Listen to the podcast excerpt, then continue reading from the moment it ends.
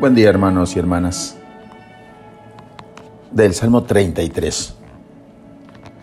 Este salmo se atribuye a David cuando acababa de ser liberado de una muerte segura a manos de sus enemigos, los filisteos, a donde había huido, tratando a su vez de escapar de la persecución del rey Saúl. Ha descubierto David por propia experiencia que el Señor siempre va a ayudar. Y ahora, con su testimonio hecho alabanza, trata de animar a aquellos 400 hombres que habían llegado a unírsele, a confiar en Dios, en un momento de gran necesidad, y asimismo nos permite asumir para nosotros esas palabras de ánimo. El alivio personal de David se convierte en ánimo para los demás. Él ha experimentado en carne propia que Dios va a venir en ayuda de su necesidad y lo comparte para que también aquellos hombres lo hagan suyo y sin duda también es para ti y para mí. David afirma que el ángel del Señor acampa alrededor de los que le temen. Y Jesucristo nuestro Señor, en el Evangelio de San Juan 17:12, le dice a su Padre, Padre, ninguno de ellos, los que tú me diste, se perdió.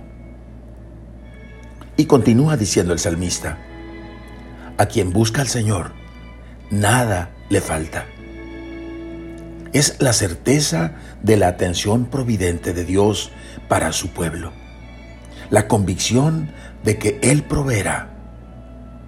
Lanza el Salmo una pregunta metódica.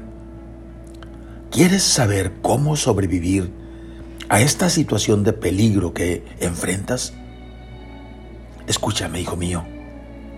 Voy a enseñarte cómo amar al Señor para que puedas vivir y disfrutar de la vida.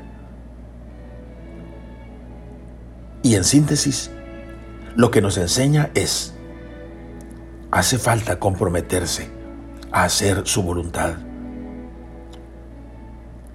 y a tomar decisiones siguiendo sus directrices. El salmista resume con estas palabras, apártate del mal y haz el bien. Busca la paz ponte a perseguirla. El mensaje del Salmo no puede ser otro. Habrá tiempos de gran necesidad, pero el Señor siempre proveerá para los suyos si lo buscan con intensidad y perseveran en su camino. El Señor escucha el clamor de los pobres y los libra de todas sus angustias.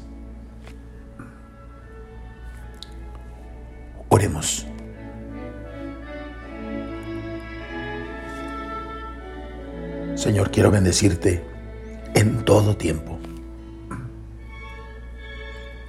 Que no cese mi boca de alabarte. Que mi alma se gloríe delante de ti, para que junto conmigo todos los que buscan servirte se alegren al oírlo. Quiero, Señor, junto con toda la iglesia, engrandecer tu nombre y ensalzarte, porque tú me has librado de todos mis temores. Este pobre gritó, y el Señor lo escuchó, y lo salvó de todas sus angustias.